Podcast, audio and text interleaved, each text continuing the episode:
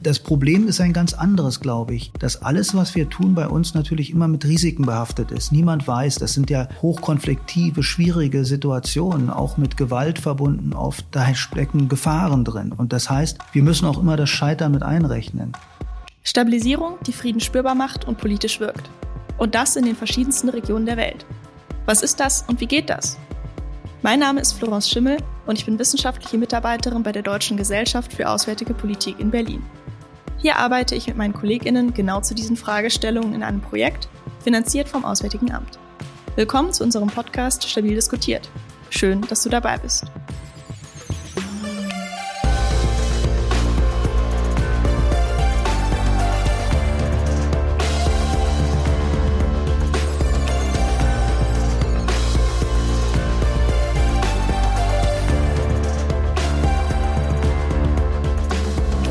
Stabilisierung wird häufig in einem Atemzug mit Krisenregionen weltweit, schwacher Staatlichkeit, aber auch entwicklungspolitischen und humanitären Notlagen genannt. Im Auswärtigen Amt, kurz AA, ist danach seit 2015 eine ganze Abteilung benannt, die Abteilung S. Ausgeschriebener Name dann für Krisenprävention, Stabilisierung, Friedensförderung und humanitäre Hilfe. Allein im Jahr 2022 hatte Stabilisierung in der deutschen Außenpolitik ein Budget von rund 500 Millionen Euro. Für die deutsche Außenpolitik und ihre Bemühungen für Frieden scheint Stabilisierung also eine enorm große Rolle zu spielen.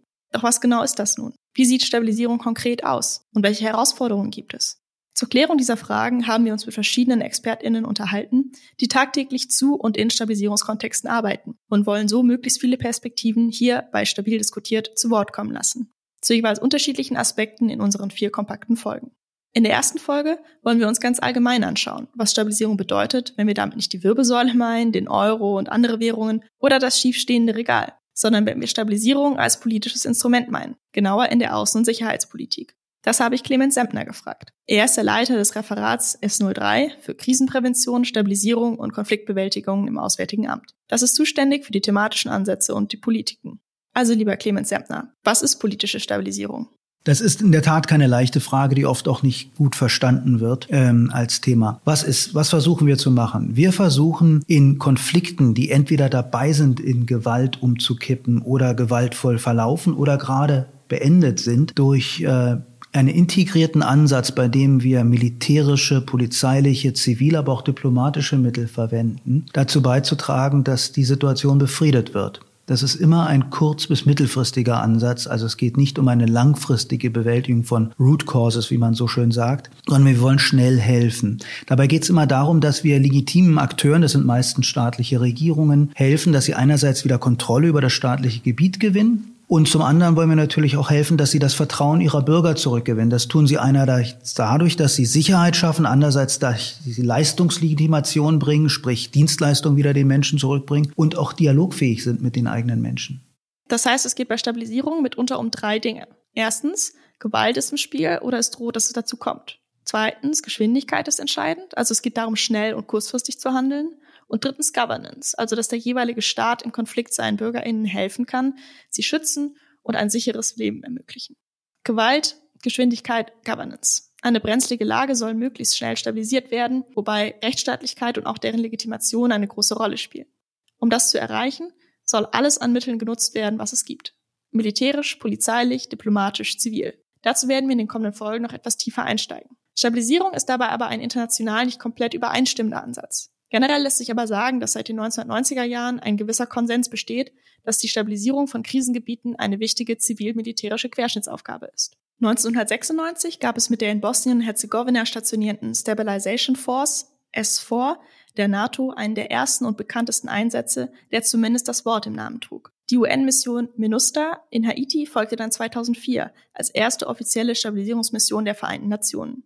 Die offiziellen Anfänge von Stabilisierung als Politikfeld sind allerdings schwierig zu verorten. Das, was im außenpolitischen Diskurs seit den 1990er Jahren als Stabilisierung bezeichnet wird, beschreibt eine Praxis, die laut manchen Forschenden schon seit Ende des 19. Jahrhunderts betrieben wird. Ein passendes Paper mit historischem Blick dazu, A Tradition of Forgetting, verlinken wir euch in den Show Notes. Die als gescheitert bezeichneten Einsätze in Irak und Afghanistan Anfang der 2000er Jahre haben mit dazu geführt, dass uneindeutige Definitionen und international verschiedenen Ansätze dass für die ein neues Kapitel des Stabilisierungsbegriffs eröffnet wurde. Eines, das Selbstreflexion und Reevaluation erfordert. 2017 veröffentlichte die deutsche Bundesregierung unter Einbeziehung von Wissenschaft, Zivilgesellschaft und Praxis die Leitlinien Krisen verhindern, Konflikte bewältigen, Frieden fördern, in denen Stabilisierung erstmalig nach außen definiert wurde. 2022 folgte dann ein außen- und sicherheitspolitisches Konzept für das deutsche integrierte Friedensengagement, das den Titel Stabilisierung gestalten trägt. Stabilisierung ist also sehr viel mehr als ein Schlagwort im Namen einer Mission. Um sich das alles mal konkret vorstellen zu können, habe ich Clemens um ein Beispiel gebeten. Ja, ein Beispiel, das man nennen kann, ist das Dorf Nagaram im Nordosten von Nigeria. Das ist ein Dorf, das ist vor einigen Jahren von Kämpfern von Boko Haram, einer terroristischen islamistischen Gruppe, zerstört worden. Die Menschen sind vertrieben worden und das Auswärtige Amt, die Bundesregierung gemeinsam mit der UNDP, aber auch vor allen Dingen der nigerianischen Regierung und den lokalen Behörden dort, haben zum einen dabei geholfen, dass diese Kämpfer zurückgedrängt wurden, dass dieses Dorf befreit wurde, aber dann vor allen Dingen auch geholfen, dass das Dorf wieder aufgebaut wird. Mit Sicherheit drumherum, dass die Menschen sich wohlfühlen dort und sicher fühlen und zum anderen auch mit einer Möglichkeit, dass die Leute wieder arbeiten können, dass sie eine wirtschaftliche Grundlage haben. Das schafft Stabilisierung. Und das funktioniert gut, äh, wenn man die mit den Leuten dort spricht. Keiner wünscht sich Boko Haram zurück. Gleichzeitig versucht man auch die ehemaligen Kämpfer von Boko Haram, die mit ihren Familien jetzt da ähm, äh, sich aufhalten, in Camps zunächst einmal zu äh, reintegrieren, damit sie wieder in die Gesellschaft zurückfinden. Beispiele wie diese geben dem Ansatz recht. Sie zeigen, wie Leid gemindert und Frieden gefördert den Menschen ganz konkret geholfen werden kann. Sie unterscheidet sich konzeptionell aber von all dem, was als politisch neutrale humanitäre Hilfe oder auf lange Frist angelegte Entwicklungszusammenarbeit bezeichnet wird. Stabilisierung will dann im Idealfall dabei helfen, ein nachhaltiges Fundament für stabilen Frieden und Entwicklung zu schaffen und dabei auch Gewalt bzw. Eskalations- und Konfliktprävention leisten. Das klappt leider nicht immer. Clemens und ich haben auch darüber gesprochen, dass die Konflikte, in denen Stabilisierung das Parkett betritt, sehr volatil sind. Dass Stabilisierung immer im Bewusstsein hat, dass es auch scheitern kann. Mit der Stabilisierung verfolgt Deutschland aber den Ansatz, dass das Ignorieren des Leids keine Option ist. Und dass es dann darum geht, lokale Partner zu finden, mit denen gemeinsam Projekte entwickelt werden können, wie in Ngaranam. In dem Fall spielt die Chazi-Fazilität eine wichtige Rolle.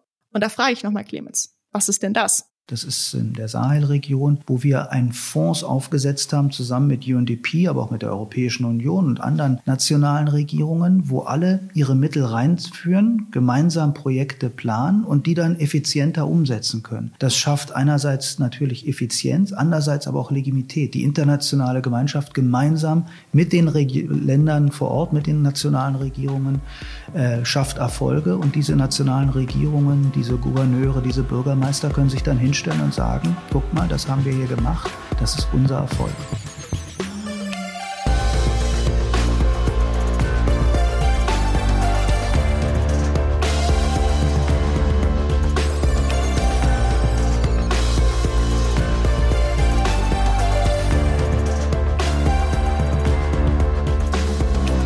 Das ist ein weiterer wichtiger Punkt bei Stabilisierung. Es sollte nicht darum gehen, dass Deutschland oder ein anderer auswärtiger Akteur irgendwo seine Flagge hinpackt. Bei den drei Gs von eben, Gewalt, Geschwindigkeit und Governance, ist beim Thema Governance wichtig, dass die lokalen Strukturen gestärkt werden. Und das passiert am nachhaltigsten, wenn die Erfolge ihnen zugesprochen werden. Aber wie schon angesprochen, sind die ja manchmal auch mit Teil des Problems, können ursächlich im Konflikt sein. Zum Beispiel, weil bestimmte Ethnien gegenüber anderen bevorzugt werden oder die Regierung eher militärisch zusammengesetzt ist dann ist es eine ganz schwierige Abwägung, wie man mit wem zusammenarbeiten kann. Stabilisierung ist politisch, also nicht neutral. Er greift Partei. Aber man muss natürlich auch sehr aufpassen, dass man nicht selber Teil des Konfliktes wird oder ihn verschlimmert. Oder auch paternalistisch auftritt, gar neokolonial. Gerade mit der geopolitischen Situation, dem russischen Angriffskrieg gegen die Ukraine und der Systemrivalität mit China ist das oft ein Vorwurf an Stabilisierungsarbeit dass das Engagement zu stark von eigenem Interesse geprägt ist, als von dem, was für die Bevölkerung gut ist. Demgegenüber wird dann gern von Stabilisierungsbefürwortern entgegnet, dass das nicht das Ziel von Stabilisierung ist, aber man eben auch nicht in einem isolierten Kontext unterwegs ist und man diesen eben doch auch verbessern, also verändern möchte.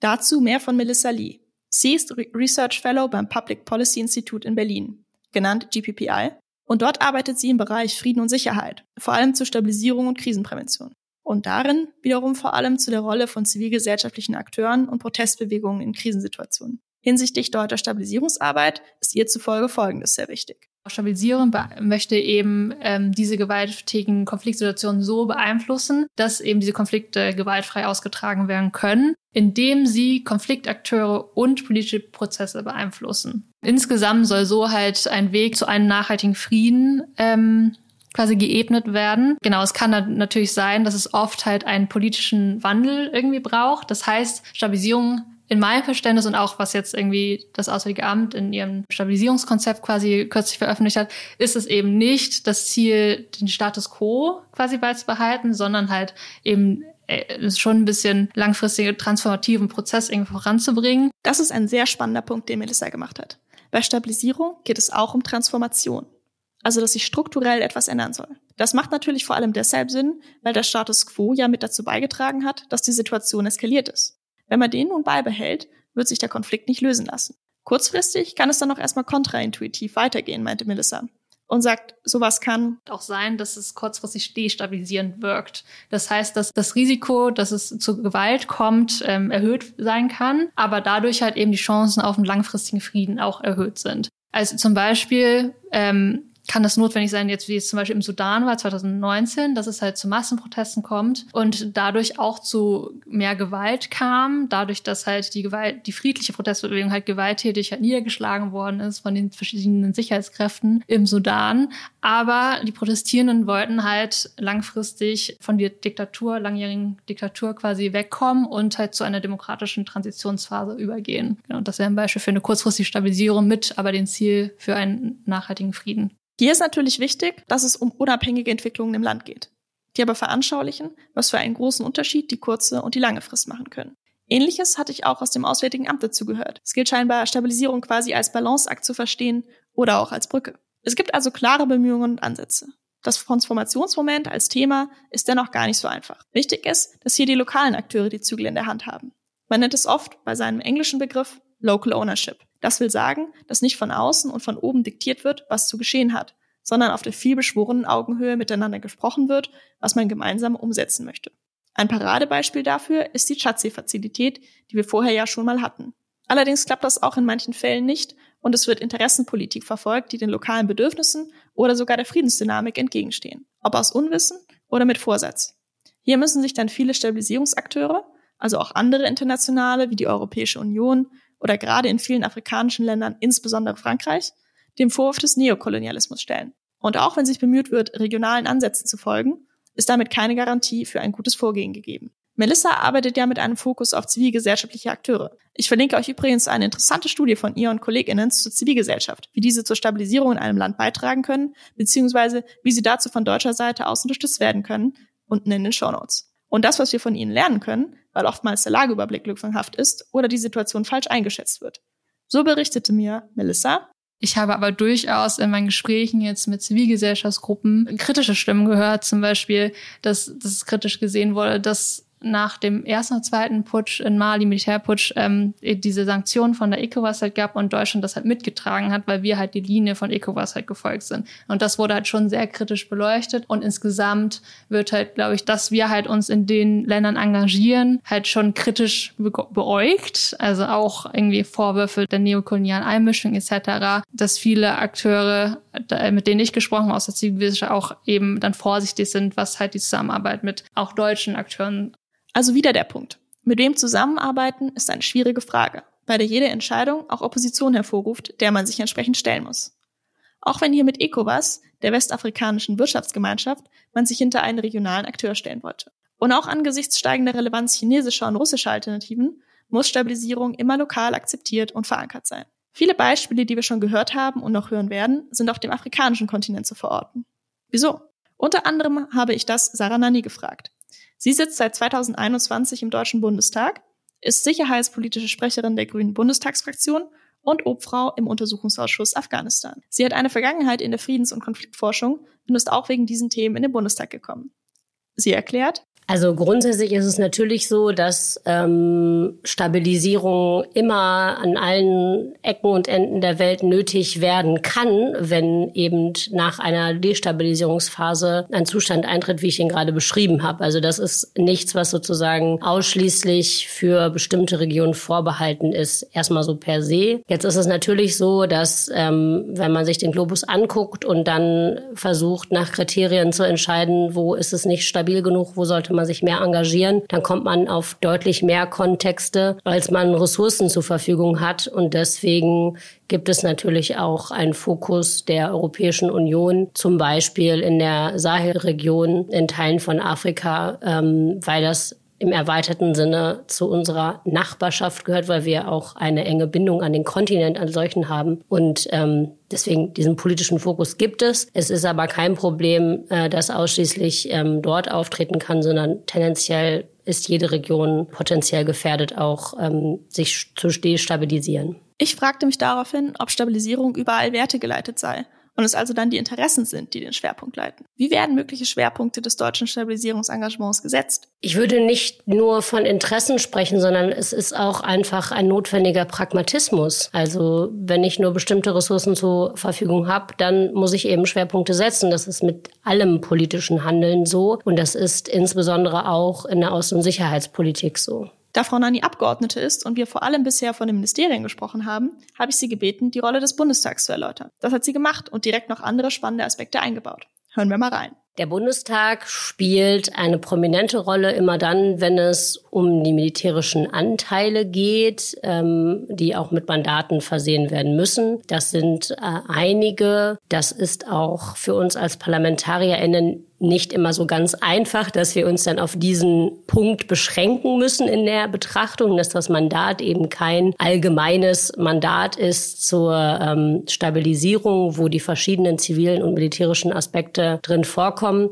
sondern sich eben auf den militärischen Anteil ähm, begrenzt. Aber das ist der Punkt, wo wir natürlich als Parlament das auch zum Anlass nehmen, dann das breite Konzept auch miteinander zu diskutieren. Und eine Sache, die mir aufgefallen ist und die jetzt insbesondere mit Blick auf Mali, aber auch mit Blick auf Niger meiner Meinung nach noch deutlich zu unterbelichtet ist in der parlamentarischen Betrachtung, ist tatsächlich die Rolle des Nachrichtenwesens. Was wissen wir eigentlich über das Land, in dem wir Stabilisierungsmaßnahmen aufsetzen wollen oder schon aufgesetzt haben. Und da ist das interkulturelle Wissen wichtig. Da kann man sicherlich auch mit externer Expertise viel arbeiten. Aber es ist eben auch wichtig, immer einen Puls am Land zu haben und sich die Frage zu stellen, wissen wir eigentlich, wie zuverlässig unsere Partner sind vor Ort? Wie stabil das Gefüge intern ist. Wenn also ein Putsch, wie wir das jetzt in Niger gesehen haben, vorbereitet wird und wir das nicht mitbekommen, ist das eigentlich inakzeptabel.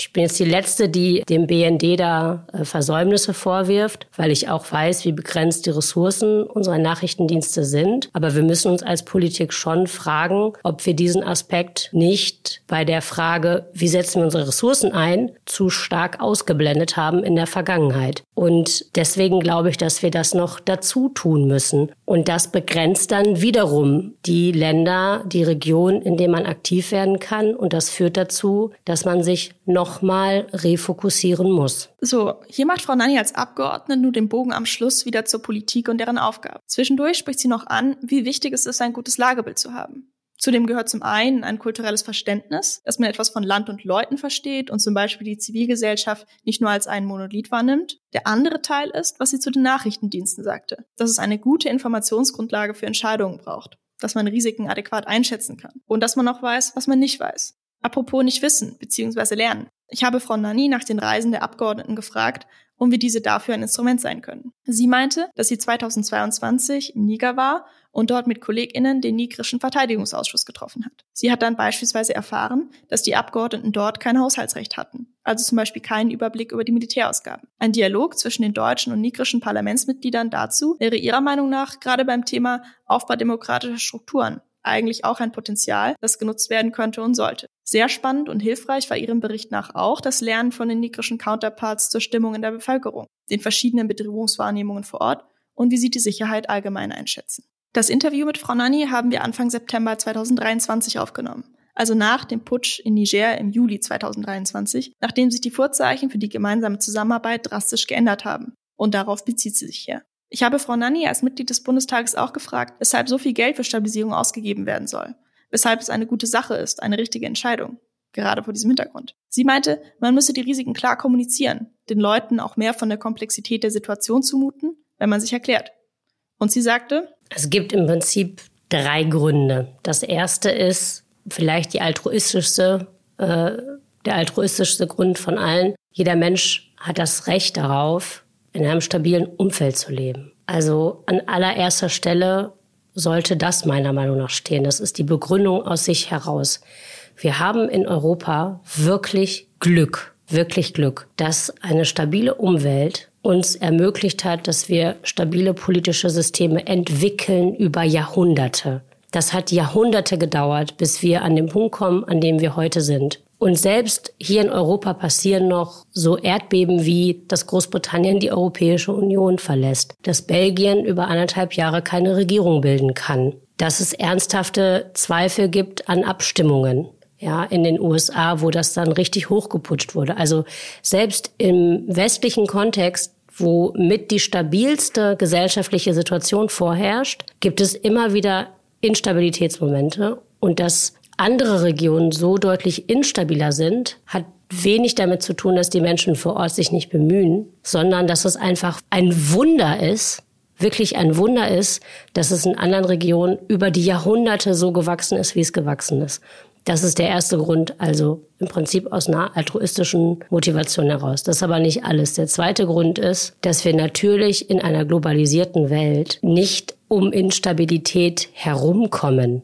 Sie wird sich immer auf die eine oder andere Weise auch auf uns auswirken. Sei es beim Thema Lieferketten von wichtigen Ressourcen, sei es beim Thema Migrationsbewegungen und so weiter und so fort. Der dritte Grund warum wir Stabilisierungsmaßnahmen machen sollten als Europäische Union, als westliche Nationen, wenn ich den Begriff mal so benutzen darf, ist, weil sonst andere die legitimen Sicherheitsbedürfnisse der Regierungen vor Ort versuchen zu befriedigen, aber nicht mit Stabilisierung und nicht mit Rechtsstaatlichkeitsaufbau, mit Demokratieaufbau, mit Entwicklung, mit positiven Effekten für die Bevölkerung, sondern immer nur im Sinne der Herrschenden plus im eigenen Sinne.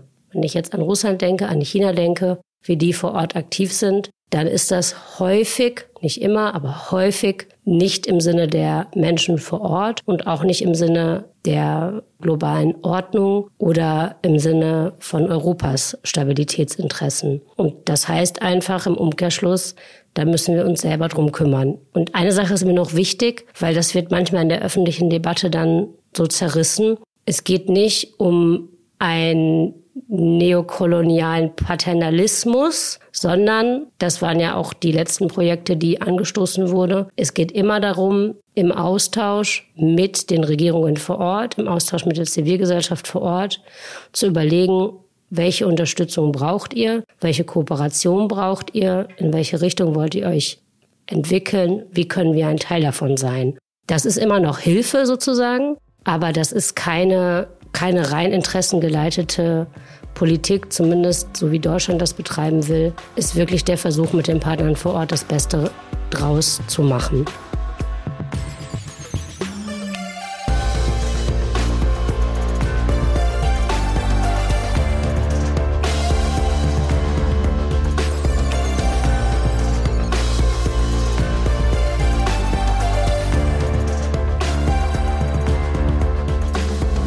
Weiten wir den Blick einmal etwas. Wie der deutsche Ansatz sich im Vergleich zu anderen Stabilisierungsansätzen so macht, habe ich mit Will Bennett diskutiert. Will arbeitet bei Interpeace und leitet dort das Rethinking Stability Program, ein mehrjähriges Programm, das versucht hat zu verstehen, wie verschiedene internationale Ansätze zur Stabilisierung funktionieren wollen und wie sie was verbessern können. Hierbei wurde schnell klar, dass es hier sehr unterschiedliche Vorstellungen gibt, deren langfristiger Erfolg noch nicht klar einzuschätzen ist. Er identifizierte die USA als relevanten Player in der Definitionsgebung von Stabilisierungseinsätzen ab den 2000ern und hob ihren Fokus auf die Legitimität von Governance hervor. Mit Blick auf Deutschland sagte er, And this really set the tone for the German definition, um, which emerged around 2017, which is around consolidating legitimate political authorities and supporting them in their efforts to offer the population more persuasive visions uh, of peace. And there was something interesting here in that it was quite it was quite um, comparative. It was, it was saying, let's try and have legitimate authorities that offer a more persuasive vision of peace than the non-state armed groups that were starting to hamper stabilization processes in multiple places. So immediately you had this kind of legitimate state building agenda that had been at the forefront let's say in the early 2000s, still there, um, moving into 2015, 2020, but the language was slightly broader.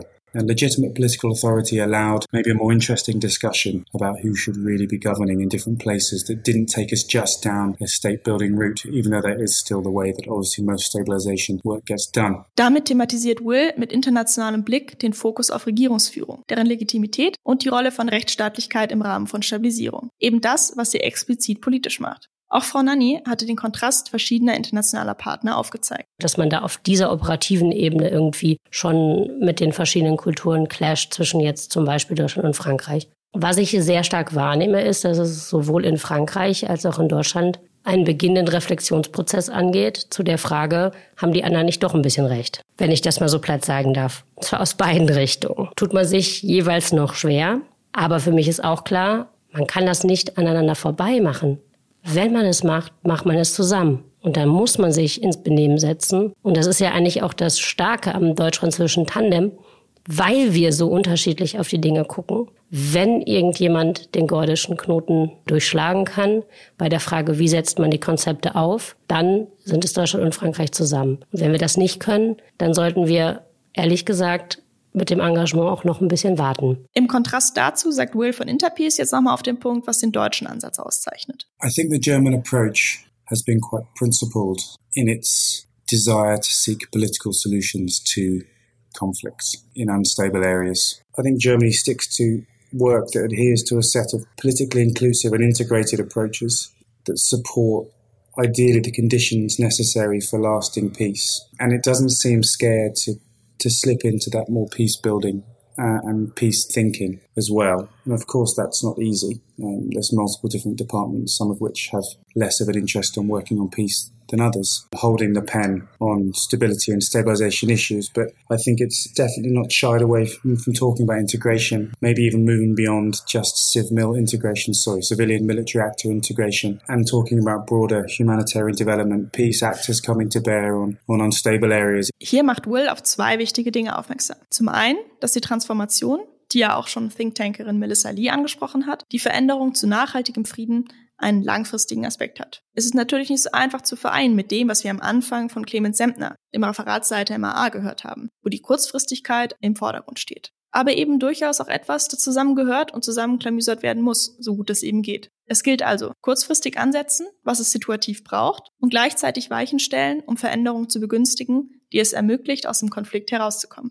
Gleichzeitig muss außerdem laufend auf sich teilweise sehr schnell ändernde lokale Gegebenheiten und Kontexte eingegangen und alles flexibel bzw. anpassungsfähig gehalten werden. Zum anderen hat Will angesprochen, dass verschiedene Ministerien beteiligt sind. Stabilisierung ist von deutscher Seite aus etwas, das das Auswärtige Amt nicht alleine angeht, sondern versucht mit anderen Ministerien im sogenannten Nexus, also Latein für Verbindung, zusammenzuarbeiten. Zum Nexus erfahren wir in den folgenden Folgen jeweils noch etwas mehr. Grundsätzlich geht es aber darum, humanitäre Hilfe, Friedensarbeit und Entwicklungszusammenarbeit eng miteinander zu verbinden. Clemens Sempner berichtete mir dazu, dass sie in dieser Verzahnung noch besser werden wollen. Also zum Beispiel bei der Verflechtung der Arbeit der zuständigen Referate im AA und auch im BMZ, also im Bundesministerium für wirtschaftliche Zusammenarbeit und Entwicklung. Ein Beispiel, bei dem die GIZ, die Gesellschaft für internationale Zusammenarbeit, die zum BMZ gehört, eine große Rolle spielt, hat mir Melissa genannt. Am Beispiel in Mali nennt sie da noch einige konkrete Maßnahmen, mit denen man sich vielleicht auch noch mal besser was Konkretes unter Stabilisierung vorstellen kann. Genau, in Mali gibt es ja das Friedensabkommen von 2015 zwischen den Rebellengruppen im Norden des Landes und der zentralen Regierung in Bamako. Und die GZ jetzt in dem Fall hat halt institutionell beraten, also arbeitet mit dem Ministerium für Versöhnung zusammen, führt Schulungen zum Beispiel und Trainings durch äh, mit den Beamten und unterstützt auch die Wahrheitskommission, äh, die malische Wahrheitskommission, die Menschenrechtsverletzungen eben aufklären soll, indem die Mitglieder dieser Kommission zum Beispiel sensibilisiert werden dafür, wie man halt Interviews in, der, in dem sehr sensiblen Bereich irgendwie durchführen ähm, sollte oder kann. Und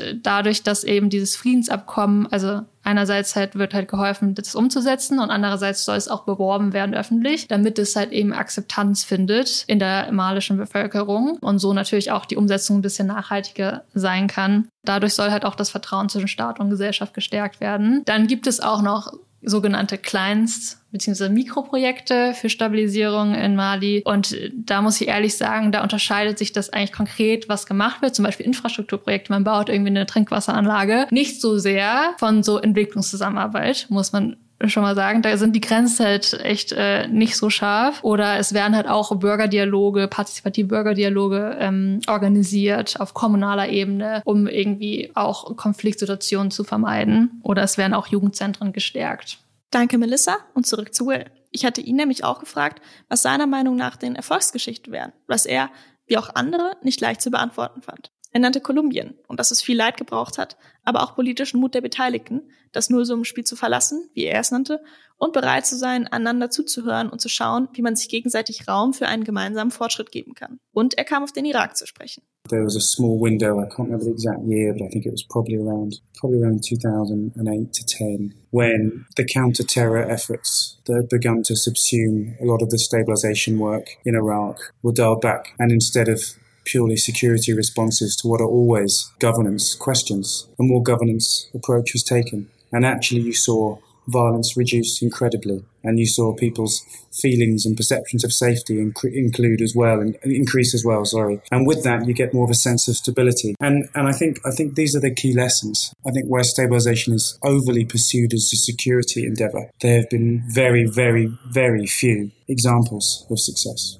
In terms of the funding, I mean, as we said earlier, mo- most of the funding for stabilization is subsumed by security apparatus because there are security threats to be dealt with. And the, the logic there maybe is, is simple on face value, but the evidence doesn't support that that is where the funding should be going to.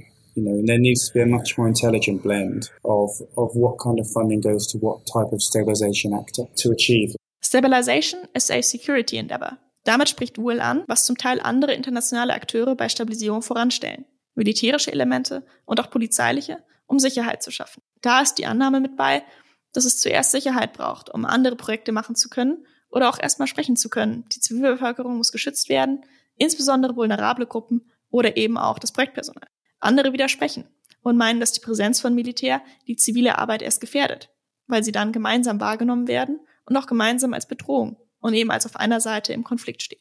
Diese Kritik kommt oftmals aus der Community Entwicklungszusammenarbeit und oder humanitäre Hilfe. Sie sollen ja mit dem angesprochenen Nexus mit der Stabilisierung zusammengreifen, was wie angesprochen mit den unterschiedlichen Ansätzen aber eben auch nicht immer einfach ist und somit die Kritik völlig berechtigt macht. Will von Interpeace nennt eine Kritik, die oft aus der S-Community selbst kommt. Dass zum Beispiel Terrorismusbekämpfung im tatsächlichen Interesse der ausländischen Regierungen sei und die Konfliktanalyse entsprechend voreingenommen ist. Hier geht es dann oft nicht mehr im deutschen Sinne um Stabilisierungsarbeit, aber eben zum Beispiel im französischen oder US-amerikanischen. Allerdings sind die Herausforderungen durch extremistische und bewaffneten Gruppen natürlich real.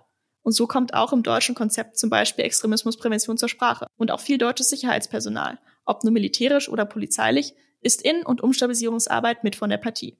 Hier möchte ich euch gerne eine Studie ans Herz legen, die sich mit einem weit verbreiteten militärischen Konzept zur sogenannten Remote Warfare, insbesondere in Niger, beschäftigt. Light Footprint. Heavy Destabilizing Impact in Niger. Why the Western Understanding of Remote Warfare Needs to be Reconsidered. Zum Nachlesen verlinkt in den Show Notes. Der Titel verrät ja schon, dass da Konzepte nicht nur gut aufgegangen sind. Und das bringt uns wieder zurück zur Erfolgsfrage.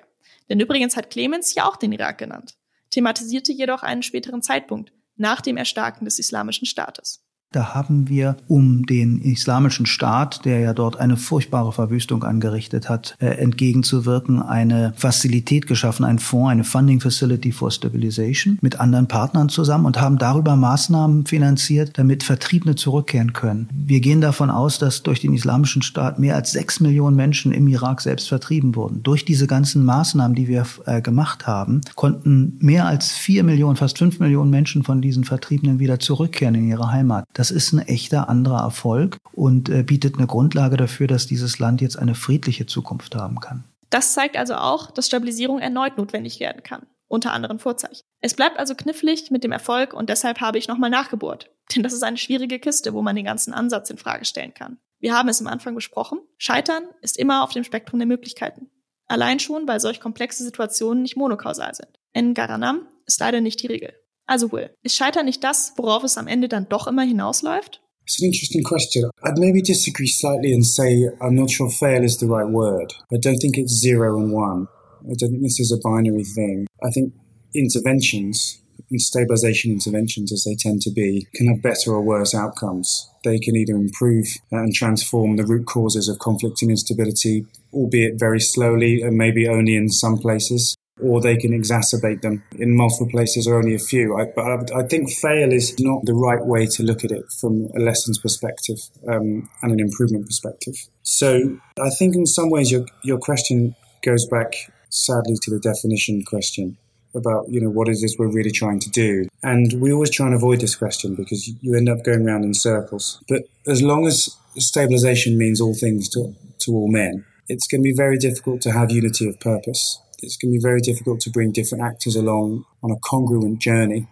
It's also going to be very difficult to measure whether you are, to use to use the words in your question, whether you are failing, whether you whether you are making things worse, because there's no there's no clarity of what it is you're really doing.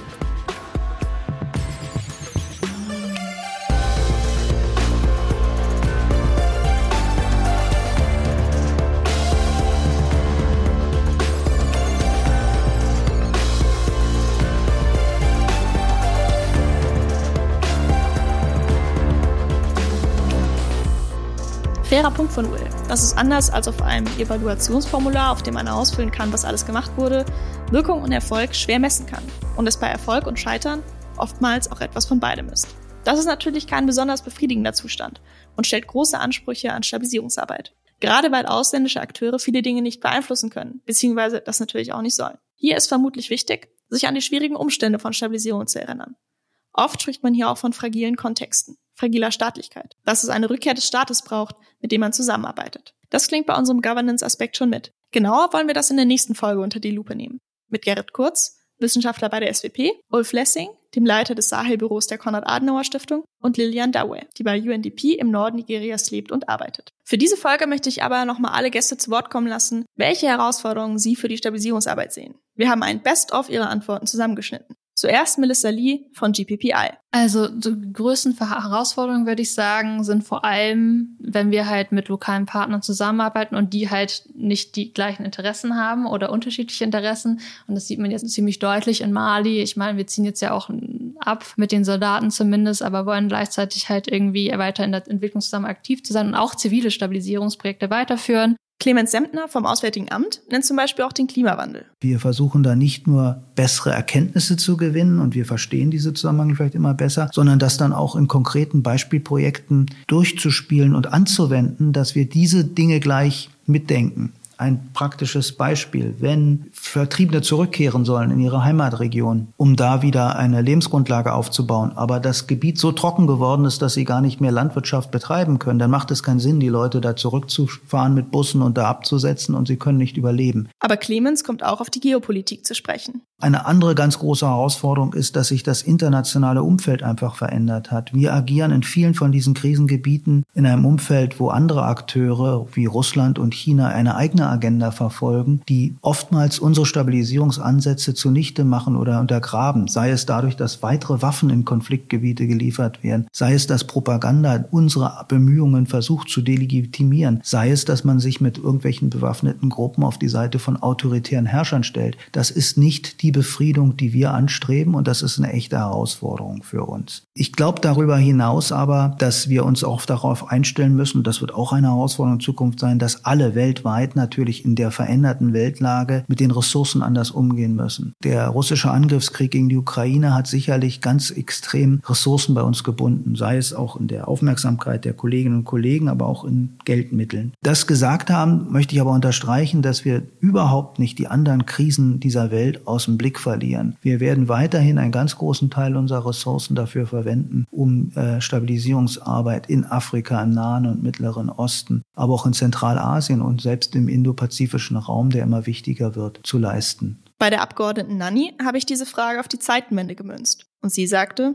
die wichtigste Lehre aus der erneuten Invasion Russlands gegen die Ukraine muss sein, dass wir als Deutschland endlich verstehen, es gibt Akteure, die wollen ihre Ziele mit Gewalt erreichen. Wir haben auch aufgrund unserer Geschichte nie die Opferperspektive eingenommen und deswegen glaube ich nicht verstanden, dass es nach wie vor Staaten auf der Welt gibt, dass es nach wie vor Gewaltakteure gibt, die keine legitimen Interessen durchsetzen wollen mit Gewalt, sondern illegitime Interessen und die sich in dem Sinne auch nicht einhegen lassen. Das hat auch auf Stabilisierungsarbeit eine Auswirkungen, weil, und ich komme ja auch ein bisschen aus dem Bereich äh, Friedens- und Konfliktforschung, in der Community ganz lange der Gedanke vorgeherrscht ist. Und wenn wir uns nur mit allen noch zehnmal an einen Tisch sitzen, irgendwann werden wir einen Deal bekommen. Ich bin immer noch ein großer Fan davon, das oft und intensiv zu versuchen. Aber der erste Schritt muss sein,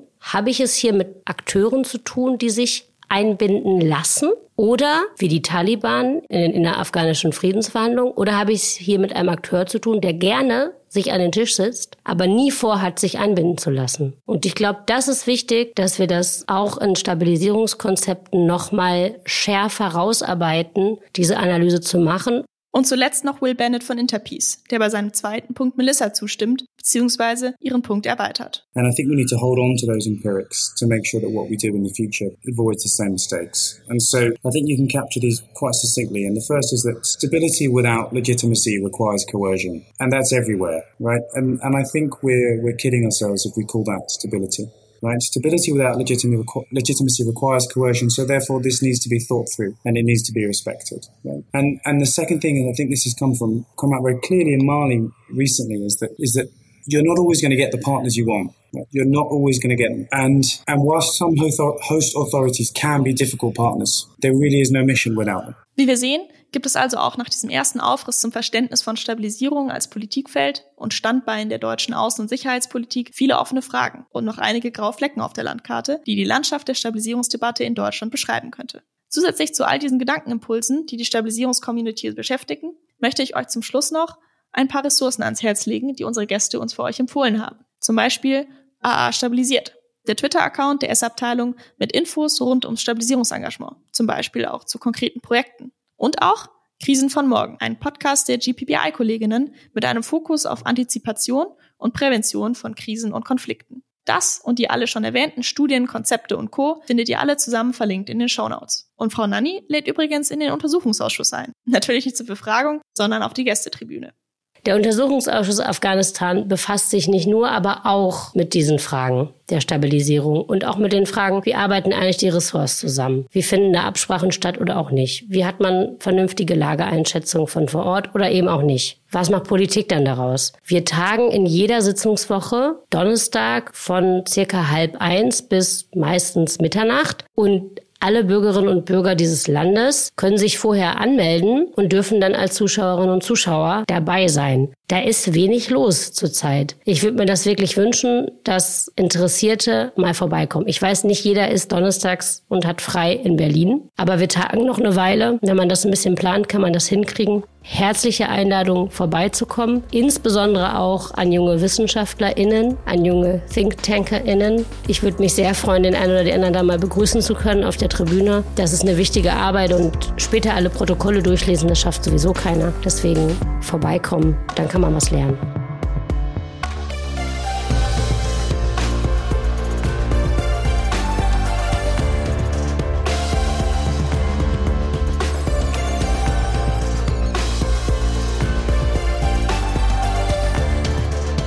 Bevor nun alle zur Website des Bundestags, natürlich auch verlinkt in den Shownotes, stürmen, noch ein paar Worte zur nächsten Folge. In der nächsten Folge geht es weiter mit dem Thema der sogenannten fragilen Kontexte als Anwendungsfelder von Stabilisierung, der Rückkehr von Staatlichkeit und auch mit der sogenannten Friedensdividende. Noch nie davon gehört oder zumindest nicht in diesem Kontext? Oder einfach Lust, ExpertInnen mit kritischen Fragen über ihr Spezialfeld konfrontiert zu hören? Dann schaltet auch bei unserer nächsten Folge Stabil diskutiert ein. Ich freue mich auf euch.